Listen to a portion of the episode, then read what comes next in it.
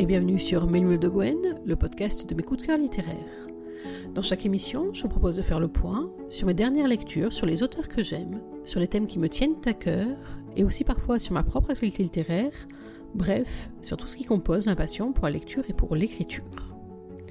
Après le petit intermède spécial Saint-Valentin de notre dernière émission, aujourd'hui retour à mes avis lecture, retour à de la romance, retour aussi aux éditions addictives et à une auteure que j'aime particulièrement. Il s'agit de Gaëlle Sage, dont est sorti le 4 février 2021 le troisième roman consacré aux Hells Dogs, un groupe de bikers de la région de Phoenix dans l'Arizona.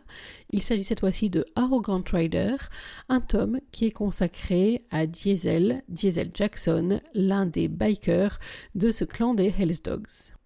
Arrogant Rider, qu'est-ce que c'est? C'est donc une romance, je vous l'ai dit, qui se passe dans le monde des bikers, qui est donc le troisième volet de la série composé euh, par Gaël Sage, qui a débuté euh, en avril 2019 avec Kiss, Kill and Ride, euh, qui d'ailleurs va sortir dans sa version brochée dans quelques jours, si je ne dis pas de bêtises, je crois que c'est le 18 février, me semble que c'est ça. Donc en édition brochée dans les librairies et bien sûr sur toutes les plateformes d'achat. Puis il y avait eu à l'été 2019 le deuxième volet qui s'appelait Lost Rider, qui était consacré donc également aux Hells Dogs, et quelques mois après, enfin un petit presque deux ans après tout de même, nous retrouvons donc ce club de bikers, alors qui est un club euh, très familial. Vous vous rappelez que souvent chez les bikers, euh, ils forment un clan qu'on peut apparenter à une famille, mais là pour le coup, c'est également une famille de sang, puisque ce club est dirigé par Apo, Apo Jackson, qui euh, a auprès de lui tous ses enfants. Alors quand je vous dis tous ses enfants, il s'agit tout de même d'une très jolie fratrie, puisqu'on a les jumeaux Stan et Sess, puisqu'il y a... Euh, Drake, puisqu'il y a aussi Amy et qu'il y a aussi Diesel, dont il est question aujourd'hui. Alors juste pour vous remettre dans le contexte, d'abord sachez que chacun des tomes peut se lire indépendamment. Euh, sur Melmo de Gwen le site, j'ai chroniqué les trois euh, volets maintenant. Je les avais donc lus les deux premiers il y a bientôt deux ans. Alors c'est vrai que ça date un petit peu, surtout que euh, je lis beaucoup et je ne suis pas la seule dans ce cas-là, que je lis quand même pas mal d'histoires de, bikers et que donc j'avais un petit peu peur de mélanger. Je suis retournée jeter un petit coup d'œil aux chroniques sans spoil, rassurez-vous. alors c'est vrai que euh, par moment, notamment les premières pages, il m'a fallu un petit peu me remettre dans le bain, remettre qui était qui, mais rassurez-vous si vous n'avez pas lu les deux premiers volumes, même si à mon sens c'est un tort, ou si vous les avez vous aussi oubliés, la plume de Gaël fait que vraiment on se retrouve très vite dans un domaine familier avec juste une furieuse envie, le cas échéant, de rejeter un petit coup d'œil du côté des tomes précédents pour se rappeler ce qui s'est passé. Rassurez-vous, chez Mime de Gwen, le podcast, on fait le travail pour vous et je vais vous en redire deux trois mots très rapidement. Donc Kiss, Kill and Ride, c'était donc le premier volet. Il était consacré à Amy, la fille donc du groupe Jackson, la fille du clan Jackson, euh, qui euh, avait quitté cette famille plusieurs années auparavant pour une raison que vous apprendrez à découvrir dans ce volet et qui va se retrouver euh, de retour dans sa famille de cœur, un retour qui se fait pas tout à fait dans la joie, la bonne humeur et l'allégresse. Vous allez le voir, il y a beaucoup de rancœur, il y a beaucoup de choses à régler avec le passé et par contre, ce retour va marquer une collision, un carambolage, un lot de feux d'artifice et de grosses étincelles avec Angel. Angel qui est à la fois le hacker des Hells Dogs et qui est aussi le capitaine, donc l'un des membres importants de l'organisation. Ça, c'était pour le premier volet, Kiss, Kill and Ride, qui est donc paru en avril 2019 en version numérique et qui va paraître en version brochée euh, là en février 2021. Le deuxième volet, Lost Rider, il euh, s'agissait là de Stan. Alors Stan, je vous l'ai dit, c'est l'un des jumeaux. C'est celui qui est destiné à succéder à Apo plus tard. Donc il a vraiment un rôle très important dans la fratrie. Euh, et là, c'était aussi euh, en lien avec le passé. En fait, on va voir hein, que c'est l'un des points communs dans toute cette série sur les Hells Dogs. C'est-à-dire que ce sont des personnages qui ne sont pas neutres, qui n'arrivent pas comme ça après une longue route tranquille, mais qui sont au contraire des personnages qui ont des comptes à régler avec leur et euh, qui vont très bien le faire dans le courant de ces volumes. Et ce qui, passé, ce qui se passe là dans ce Lost Rider, c'est que revient au club euh, la fille de Slade. Alors Slade, c'est le VIP, c'est-à-dire c'est le numéro 2 des Hells Dogs, qui se trouve dans un état médical euh, à peu près désespéré, et donc on fait appel à son plus proche parent vivant pour les directives de fin de vie. Et ce plus proche parent vivant, ce n'est autre que Millie, qui elle, des années auparavant, a décidé, suite à un événement particulier, de quitter complètement et le club et toute la famille qui allait avec pour aller se réfugier pratiquement à l'autre bout du pays, y mener une carrière très très différente, y rencontrer aussi de nouvelles personnes, s'y faire de nouvelles amitiés, notamment Martha, qui est un personnage secondaire mais qu'on retrouve à la fois dans le deuxième volet Lost Rider et dans ce Arrogant Rider avec un rôle tout à fait particulier et en tout cas très très euh, agréable. Quoi qu'il en soit, donc, euh, Millie était obligée de revenir au club et elle revenait euh, dans un endroit qu'elle connaît par cœur pour le meilleur et pour le pire et surtout elle retrouvait son meilleur ennemi en la personne de Stan. Là aussi, c'est un roman que j'avais énormément apprécié et surtout, je vais vous en parler un peu plus dans la deuxième partie de l'émission, ce que j'aime beaucoup dans les romans de Gaël Sage, c'est qu'on a des thèmes récurrents. Alors, ça ne pas tout dire que les histoires sont répétitives, bien au contraire, mais ça signifie qu'on est dans une sensibilité, dans un terrain de réflexion qui, moi, me convient totalement. C'est l'une des raisons pour lesquelles j'aime particulièrement cette série des Hells Dogs. Aujourd'hui donc je vous parle d'Arrogant Rider. Arrogant Rider, il met en place une romance entre Diesel, donc qui est l'un des fils Jackson, qui est un fils particulièrement taciturne. Euh, on va voir euh, pourquoi ton du roman. Alors je vous en dirai quelques mots, mais bien entendu pas trop, pour ne pas divulguer d'éléments majeurs. Et il est chargé de la surveillance d'une jeune fille qui, elle, n'a strictement rien à voir avec le monde des bikers. Et d'ailleurs, c'est l'un des points forts de ce roman-là. Je vous en parlerai après.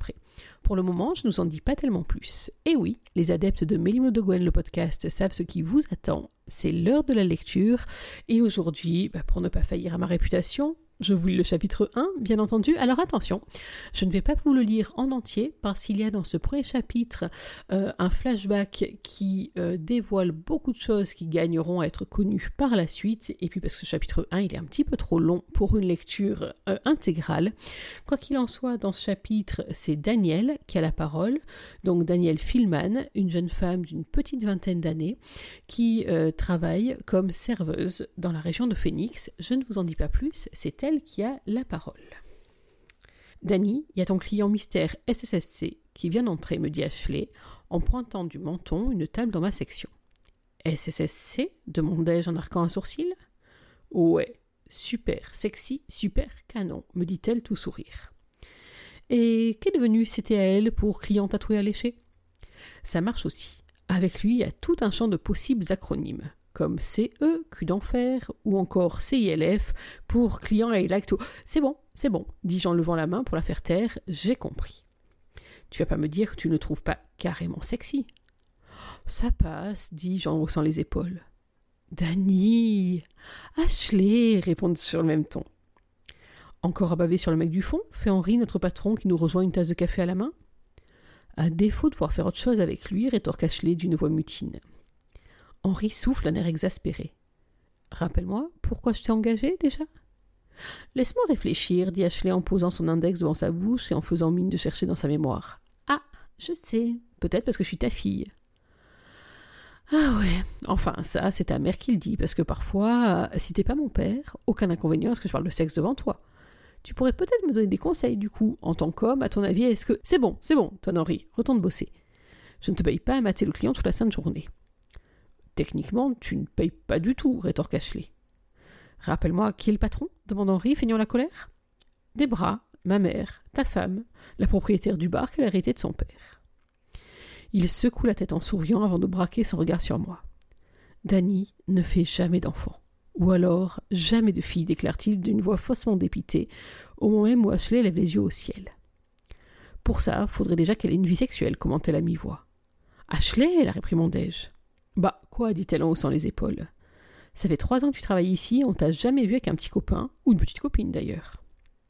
Je préfère rester discrète, répond-je à la défensive. Elle se réserve peut-être pour son grand amour, ajoute Henri. À quel moment ma vie sentimentale est-elle devenue un sujet de conversation? Je regarde tour à tour Ashley et Henri qui semblent tous les deux attendre une réponse. Je ne suis pas vierge, je ne suis pas vierge, répétai-je d'une voix plus forte face à leur mine dubitative. Je préfère simplement garder ma vie privée privée. Sauf qu'une fois encore, ni le père ni la fille ne semblent me croire. Hum, hum, murmurent-ils tous les deux. Bon, Ashley, t'as pas des commandes à préparer, des clients à servir Et toi, Henri, t'as pas des bons de livraison à faire? Avant que je dépose plainte au motif que mon patron s'intéresse d'un peu trop près à ma vie sexuelle, dis-je en croisant les bras devant moi. Techniquement, je ne suis qu'un employé, dit-il. Et techniquement, le harcèlement sexuel marche aussi entre employés, rétorquai-je. Ah là là, Danny, si j'avais vingt ans de moins, dit-il en m'offrant un sourire. Vingt ans relève Ashley en riant, ce qui lui vaut un regard noir de son père. Fais gaffe que des bras ne t'en pas, raillai-je. Ah, parce que tu crois que elle, elle se gêne pour dire la même chose à certains clients, rétorque-t-il. Il marque un point. Maman n'arrête pas de comparer le type au cul d'enfer à un cornet de glace en pleine canicule. Si tu vois ce que je veux dire, dit Ashley en jouant des sourcils. Je comprends mieux ta tendance à imager tout ce que tu penses. Que veux-tu, on n'est pas trop dans l'art abstrait, on préfère l'explicite, mais toujours avec classe. C'est sûr que lorsque tu me dis que t'es aussi tendu que la ficelle de ton string, c'est raffiné, ironisai-je. Et tu noteras que depuis quelque temps, je ne dis plus ça. J'ai décidé d'arrêter de porter les sous-vêtements, c'est plus rapide et, et c'est le moment pour moi de regagner mon bureau, nous interrompt Henri d'une voix théâtrale, son fidèle mug de café à la main, avant de repartir en direction de son bureau. Ton père est cool, dis-je d'une voix sincère. J'avoue, sourit-elle. En parlant de père, tu as vu que le tien fait encore les gros titres? C'est quoi cette fois? Un orphelinat au Népal Une école en Afrique? Presque. Il vient d'ouvrir un centre pour les enfants en difficulté à Phoenix. Ah, mon père et le mécénat, une grande histoire d'image publique. Je ne prends même pas la peine de répondre à Ashley, qui sait mieux que quiconque, que l'image de mon père donnée par les magazines ne reflète en rien la réalité, bien au contraire. Elle et ses parents connaissent tout de mon passé, de ma relation avec mon père, ou plutôt de mon absence de relation. J'avoue d'ailleurs que le terme de lien génétique serait nettement plus approprié pour décrire ce qui nous unit, mon père et moi. Quoi qu'il en soit, Ashley et sa famille font partie des rares personnes à connaître la véritable personnalité de Mark Philman. Un homme qui, bien que décrit comme un richissime homme d'affaires, philanthrope, n'est en réalité pas le dixième de celui qui pose devant les caméras en expliquant ô combien le sort des plus démunis lui tient à cœur et en s'offusquant du clivage entre les pauvres et les riches. Au contraire, Mark Philman se fiche pas mal du sort des autres. À moins que vous ne soyez en mesure de lui apporter plus d'argent et de pouvoir qu'il n'en possède déjà, vous n'avez aucun intérêt pour lui. Aux yeux d'une grande majorité d'Américains, mon père est l'archétype de l'homme d'affaires accompli qui se sert de sa position et de son argent pour lutter contre les discriminations dans le monde. Mais ce qu'ignorent ces gens, c'est que cette image n'est que le fruit d'un travail quotidien et titanesque, réalisé par son équipe de communication qui veille à entretenir l'illusion. Car loin des caméras, Mark Filman est un être manipulateur, sournois et vil. Je ne compte plus le nombre de fois où je l'ai entendu dire que si les pauvres sont pauvres, c'est qu'ils le méritent. Cela d'ailleurs souvent été un sujet de dispute entre nous, un parmi tellement d'autres. C'est d'ailleurs pour ces raisons que j'ai toujours refusé de l'accompagner dans ces galas et soirées caritatives. Il était hors de question que je prenne part à ce mensonge ou que je l'alimente. Évidemment, mes refus constants ont été au début difficiles à expliquer aux médias, mais rapidement, le chef de la communication de mon père a eu la brillante idée de dire que je souffrais d'agoraphobie. Une tromperie de plus qui a permis à mon père de s'attirer, en plus de l'envie et du respect, l'empathie des gens. Beaucoup ont d'ailleurs exprimé publiquement leur soutien à mon père, le décrivant comme un père attentionné et soucieux du bien-être de sa fille unique, veillant à ne pas l'exposer. Combien de fois j'ai eu envie de crier que c'était faux, combien de fois j'ai imaginé débarquer une de ces soirées en vue de l'humilier? Sûrement aussi souvent que mon père s'est plus à me rappeler que sans lui je n'avais rien. Pas d'argent, pas de maison, pas de famille.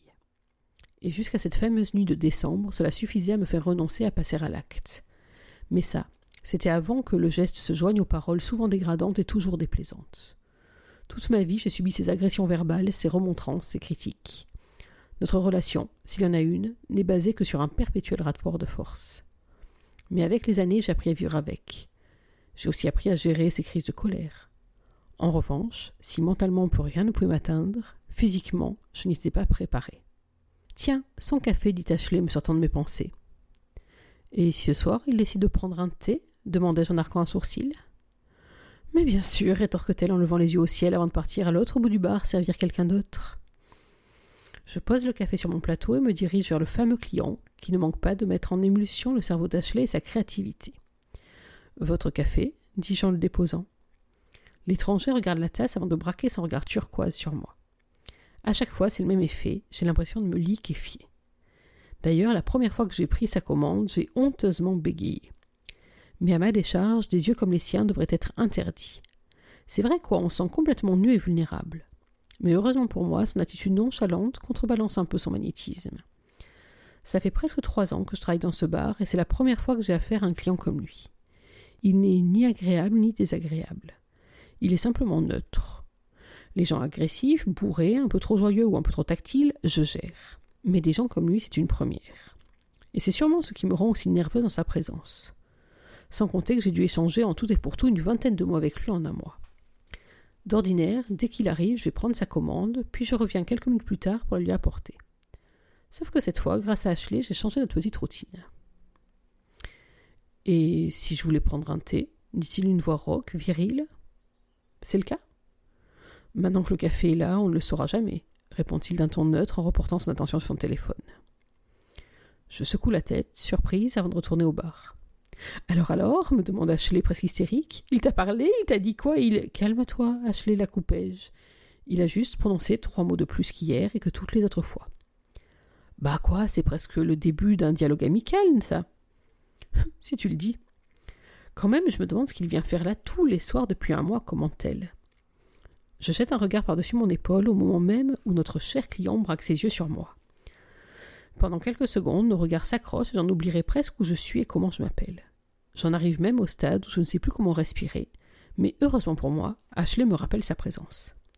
Par pitié, ventilez-moi, dit-elle d'une voix théâtrale. Ce mec a un regard de feu. Si je portais une petite culotte, sans doute, elle serait trempée. Je regarde mon ami dépité, et dire qu'après toutes ces années, je pensais être immunisée contre son manque d'inhibition. Oh, ça va, fais pas ta mijaurée, me rabroute-t-elle. Je ne suis pas coincée, m'écriai-je sur la défensive. Ah ouais? Vraiment? dit-elle en arquant un sourcil. Vraiment. Prouve-le, dit-elle en m'offrant un sourire malicieux. Et comment? Va offrir à notre Apollon une part de tarte et entame la conversation avec lui. Quoi? Mais non Tu vois c'est dit-elle en feignant de regarder ses ongles. Je sais qu'Ashley me manipule et elle sait que je sais qu'elle me manipule. Et je ne sais pas ce qui est pire. Le savoir ou tomber dans le panneau. Sûrement les deux. Grrr, file-moi une part, grommelai-je.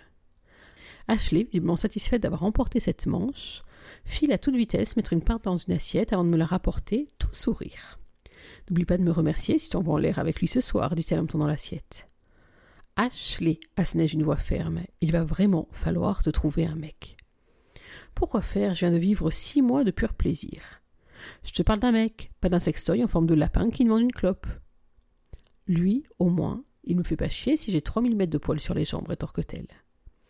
Je secoue la tête en prenant l'assiette et pars en direction de la table de mon client. Je suis à la fois stressée et excitée à l'idée de lui parler en même temps qu'il ne le serait pas. Ce mec transpire le danger autant que la testostérone.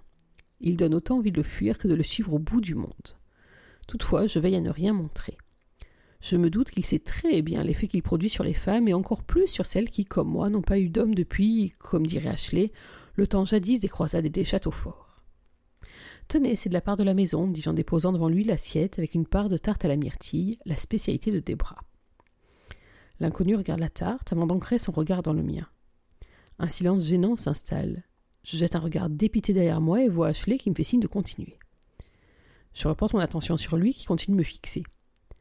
Derrière ce regard bleu glacial, j'arrive tout de même à déceler une pointe d'amusement. Ravi de voir que mon embarras l'amuse.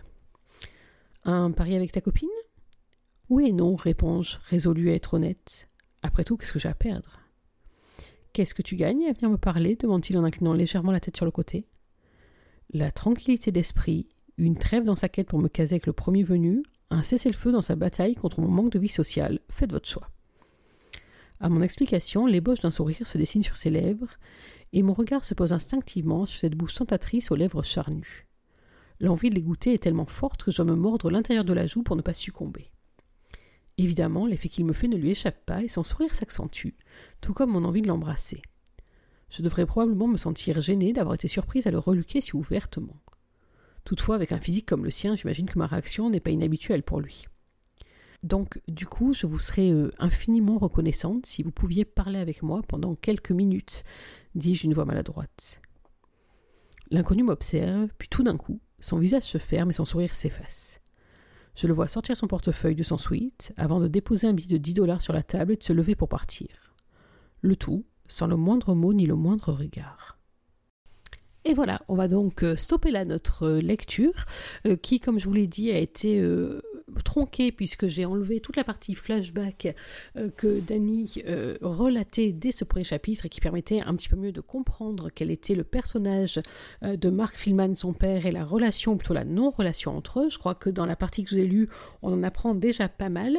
Alors j'ai choisi ce passage, bien entendu, parce que j'adore les chapitres 1 et les rencontres, et puis aussi parce que vous avez vu ce déséquilibre, c'est-à-dire qu'on a à la fois une attraction physique assez forte, en tout cas de la part de Danny. On ne sait pas exactement ce qu'il en est de la part de l'inconnu. L'inconnu, vous l'avez compris, c'est donc Diesel Jackson, l'un des membres des Hells Dog, le héros de ce roman. Lui, il est totalement mystérieux, totalement froid, très détaché, à peine un petit sourire esquissé un moment à un autre. Et c'est l'un des traits de caractère que j'ai trouvé très réussi chez ce personnage. C'est pour ça que j'ai choisi ce moment où on a comme ça à la fois Danny qui essaye de nouer un peu de contact, et on va se rendre compte assez rapidement que c'est pas non plus sa grande spécialité, et Diesel qui reste celui de marbre. Euh, et finalement, c'est un petit peu l'image du début de ce roman et, euh, et de la relation entre les deux personnes. Alors pourquoi est-ce que je vous recommande ce roman? D'abord, je vous l'ai dit parce que j'aime beaucoup la plume de Gaël Sage, j'aime beaucoup entre autres le pétillant de ces personnages, les dialogues très piquants qu'il peut y avoir entre eux. Alors là, bien entendu, on a eu droit au dialogue entre Ashley euh, et Danny, avec l'intervention de Henry aussi, euh, mais tout au long du roman, il y a des, prises de bec, des prises de parole qui sont absolument euh, délicieuses, notamment un premier face-à-face entre Danny et June. June, on verra qui elle est dans l'organisation des Hells Dogs. Donc euh, des moments euh, où les dialogues sont purement ciselés. Et c'est vrai que c'est l'une des très grandes forces, je trouve, de Gaël Sage, d'avoir des personnages comme ça qui se prennent le bec et euh, qui s'échangent des invectives parfaitement maîtrisées et en tout cas juste jouissives. Mais pour aller plus loin, ce roman-là, je l'ai aimé pour plusieurs raisons.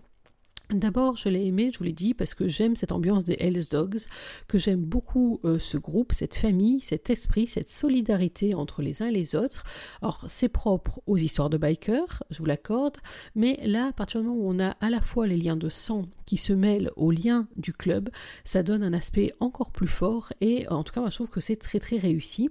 Euh, et puis, euh, j'ai beaucoup aimé aussi dans ce troisième tome la particularité, c'est-à-dire que finalement, dans le premier, je vous l'ai résumé rapidement tout à l'heure, Amy revenait dans un terrain de connaissance, c'est-à-dire que même s'il y avait des nouveaux, entre autres parmi les prospects, il n'empêche qu'elle connaissait parfaitement les lieux où elle remettait les pieds, au moins aussi bien que Angel, voire mieux.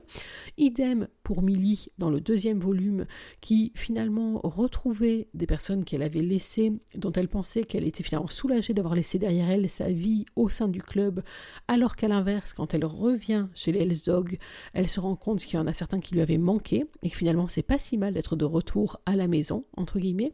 Avec Dani, c'est tout à fait autre chose. Vous avez vu, elle n'a pas du tout grandi dans cet univers-là, bien au contraire, elle grandit dans une famille très riche, euh, donc elle est aux antipodes du club de bikers et avec elle en fait va arriver un certain élan de fraîcheur puisque elle va finalement découvrir l'intérieur de ce club, euh, notamment les hiérarchies féminines entre les régulières et les brebis. Et là j'avoue que j'ai passé des très très bons moments à me représenter les affrontements et les différentes scènes qui peuvent opposer les différentes femmes entre elles. Alors c'est pas très euh, reluisant sur certains aspects pour l'image de la femme, même si, euh, qu'on se rassure, toutes ces jeunes femmes savent parfaitement ce qu'elles veulent et ce qu'elles font, euh, mais malgré tout, euh, c'est vrai qu'il y a certains affrontements que j'ai trouvé juste super réussis, et en tout cas qui contribuent grandement à l'électricité de ce roman. L'électricité, on la trouve aussi dans les relations entre les personnages, notamment les relations entre Daniel et Diesel, qui sont des relations qui ne vont pas aller à sens unique, qui vont être des relations de ping-pong, qui vont être des relations très intenses aussi, en fait, on va se rendre compte que Daniel, on a l'impression comme ça que c'est une petite chose fragile, mais qu'elle a un sacré tempérament, qu'elle n'a pas froid aux yeux, même dans les moments où elle devrait être terrorisée, entre des moments où elle tient tête à Apo, donc le président du club. Euh, d'une manière qui pourrait faire frémir n'importe qui, mais elle ne se démonte pas et elle tient tête. Donc c'est vrai que c'est une vraie force, ce personnage de Daniel, et une très bonne surprise. J'imaginais tout à fait autre chose quand j'ai lu les premiers chapitres, et puis elle s'est révélée tout au long de ce roman.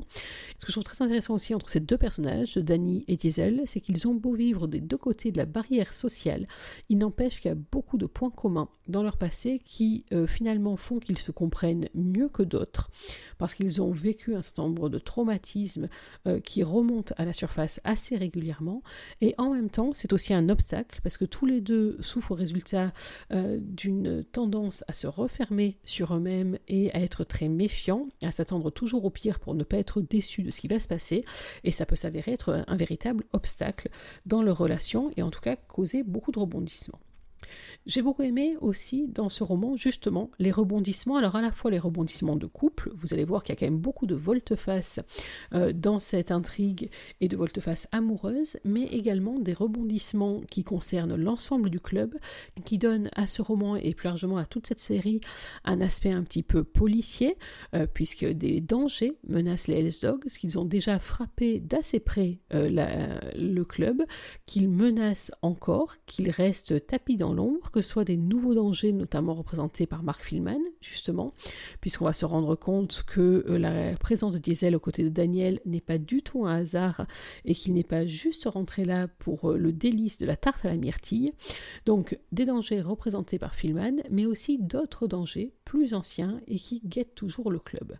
Donc j'ai trouvé là aussi que euh, on avait une très belle narration et en tout cas une narration qui nous tient en haleine à plusieurs reprises avec des rebondissements important, euh, des coups de speed, des coups de sang aussi. Et euh, en tout cas, ce qu'il y a de bien aussi, c'est que finalement, euh, on a l'impression que tout le monde peut tout le temps être en danger et ça rajoute une tension à l'histoire qui, moi, m'a beaucoup plu. J'ai également aimé les thèmes lourds abordés dans ce roman. Alors je ne peux pas vous en dire trop, là encore, pour ne pas trop vous divulguer d'éléments, mais euh, quand Danny dit que son père est un sale bonhomme, elle est très très très très loin du compte. Et en creusant dans la personnalité de Mark Filman, on va mettre à jour un certain nombre d'éléments qui euh, sont très bien dépeints dans le roman, qui sont dépeints alors sans voyeurisme avec beaucoup de force et d'intensité, et en tout cas moi qui m'ont vraiment euh, beaucoup touché, parce qu'on a euh, là, on sort d'une romance toute gentillette et on va aller vers quelque chose qui n'est pas de la dark, mais qui en tout cas fait appel à des thèmes lourds et les maîtrise vraiment bien. Bref, vous l'aurez compris, c'est un roman qui est complet, c'est une romance sexy, c'est une romance pleine de rebondissements entre deux personnages cabossés par la vie et qui sont à la fois très méfiants, prêts à s'attendre au pire pour ne pas être déçus et qui en même temps sont désespérément à la recherche et en besoin de l'amour et de qui et de celui ou celle qui donnera un sens à leur vie. C'est également un roman de clan qui est très bien réussi. Et je vous rappelle, enfin je dis ça euh, à toutes fins utiles, que euh, on a donc eu un volume sur Amy, un volume sur Stan, un volume sur Diesel, que l'air de rien, même si c'est peut-être juste un, fil rouge, Apo euh, a l'air tout de même d'être légèrement titillé par Martha, je dis ça, je dis rien, mais surtout il reste des frères dans la fratrie, il reste notamment Drake, il reste Seth aussi, donc deux frères, deux possibilités pour le moins. Je dis ça, je dis rien, vous me connaissez, mais enfin Gaël, si jamais tu avais l'idée d'aller euh, pencher ta plume du côté d'un des garçons, tu sais en tout cas que euh, je n'attends que ça pour me plonger sur qui c'est un quatrième tome des Hells Dogs, sait-on jamais. Voilà, il est temps pour moi de conclure cette émission. J'espère que vous avez pris autant de plaisir à la suivre que j'en ai pris à la composer. Il s'agissait donc de mon avis sur Arrogant Rider de Gaël Sage, paru aux éditions addictives le 4 février 2021. C'est sorti pour le moment en édition numérique et chez de Gwen, vous l'aurez compris, on vous le recommande chaleureusement. Nous, on va se donner rendez-vous dans quelques jours pour parler d'un autre roman. On va changer d'univers, mais je ne vous en dis pas plus pour le moment. Tout ce que je peux vous dire, c'est que c'est encore euh, une lecture forte dans laquelle je suis plongée jusqu'au cou et que lorsque je regarde ma palle pour les semaines à venir, on va encore avoir de très très très beaux moments de lecture sur Milmo de Gwen et le site et le podcast. En attendant, n'oubliez pas que même en 2021, une journée sans lecture, c'est une journée à laquelle il manque quelque chose. Alors dans l'attente de notre prochaine émission, je vous souhaite de prendre soin de vous, d'être heureux, et surtout n'oubliez pas, lisez. Bye bye